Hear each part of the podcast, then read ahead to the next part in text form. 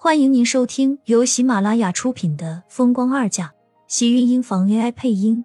欢迎订阅，期待你的点评。第三百五十六集，苏浅原本以为她到盛家也不过是和盛家人吃一顿饭，就算是认亲，做了盛家的女儿。可是她没有想到，盛老爷子和盛子莲并不是她这么想的简单。原本一个不重视的失散女儿，盛家却出其不意的给她举办了一个盛大的舞会。连苏浅自己都没有想到，被荣美君拉着换衣服的时候，苏浅下意识的还是想要拒绝。能不去吗？这次的主角就是你，你说自己能不去吗？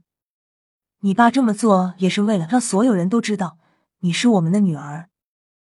苏浅不知道盛子莲是怎么和荣美君说的。让一向对这些都不在意的荣美君，此时却这么的热忱，或许真是因为她这个女儿而感到高兴吧。只是我觉得这样是不是太麻烦了点？我有些不会都办了，你就别想那么多。我的杨洋这么漂亮，那些人见了只会羡慕。荣美君笑着将一件一件的裙子往她身上摆，最后拿着一件黑色的晚礼服塞到了她的手里。快去换上，让妈看看。妈，我快去啊！荣美君说着，将苏浅推进了卧室内。苏浅无奈，也只好老实的换了衣服。一片黑沉的露肩晚礼服，却没有她想的那样死板压抑。腰间是一条深蓝色的丝绸腰带，从她的腰间折了一个大大的蝴蝶结。身下裙摆是几个零星散落的深蓝色蝴蝶。在灯光下，竟然还有暗暗的流光。随着他的走动，蝴蝶像是活了一般，翩然灵动。苏浅走出来的时候，荣美君脸上的笑容深深，赞赏的看着苏浅道：“我的洋洋真是漂亮。”说完，取下自己脖子上的那条蓝色宝石的钻石项链。妈，这个，这是你外婆传给我的，和你这条裙子正好配。以后他就是你的了。不，这么贵重的项链，您还是给大姐吧。苏浅摇了摇头，想要将项链摘下来，却被荣美君给拉住。给你的就是你的，我还有别的东西给月月。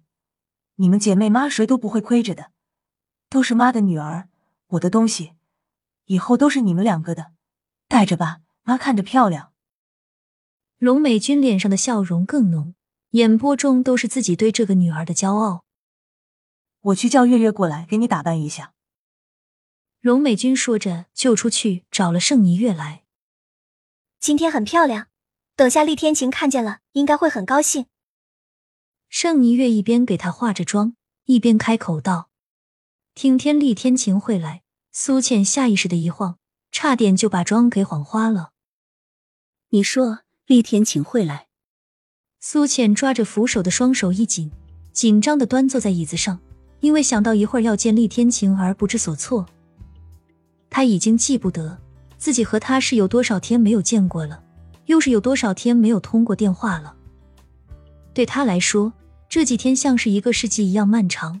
虽然他面上什么都没有说过，可是每当晚上只有他一个人的时候，对于厉天晴的那种思念，他却是一刻从来都没有停止过。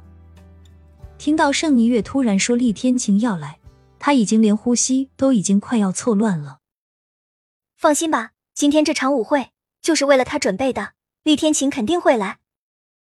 盛霓月不经意的提到，苏浅却诧异的抬头，目光满是疑惑的看着他。你说今天这舞会是为了厉天晴办的？你以为爸和爷爷为什么会在你回来这么多天，突然要举办这个舞会？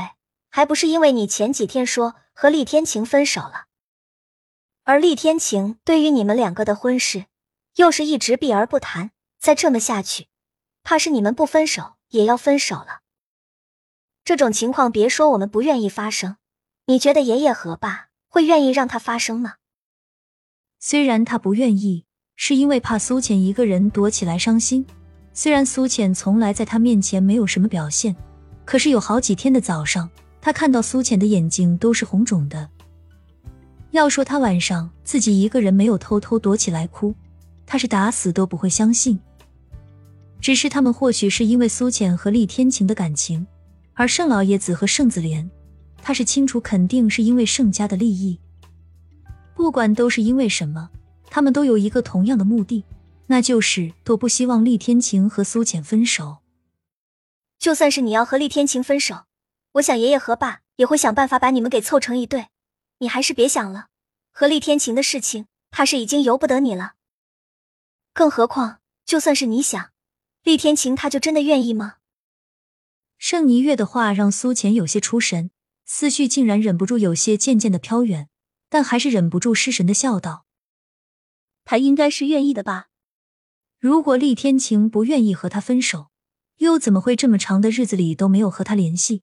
而且他现在已经开始想要学着接受这个现实了。”你怎么就这么肯定他愿意？没准他还等着你去主动找他呢。男人的心思有的时候要比女人还要细腻，你要学着去了解他。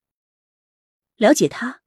我以前觉得自己很了解他，现在觉得我好像一点都不了解。苏浅忍不住自嘲的一笑。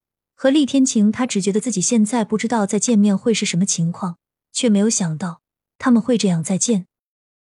时间快到了，好好表现。你和厉天晴主动和好，总比让爷爷和爸操心来的好。怕是他今天见到我，要把我当空气还差不多。苏浅的话让盛霓月忍不住皱眉，他倒是不明白这两个人突然间又搞什么。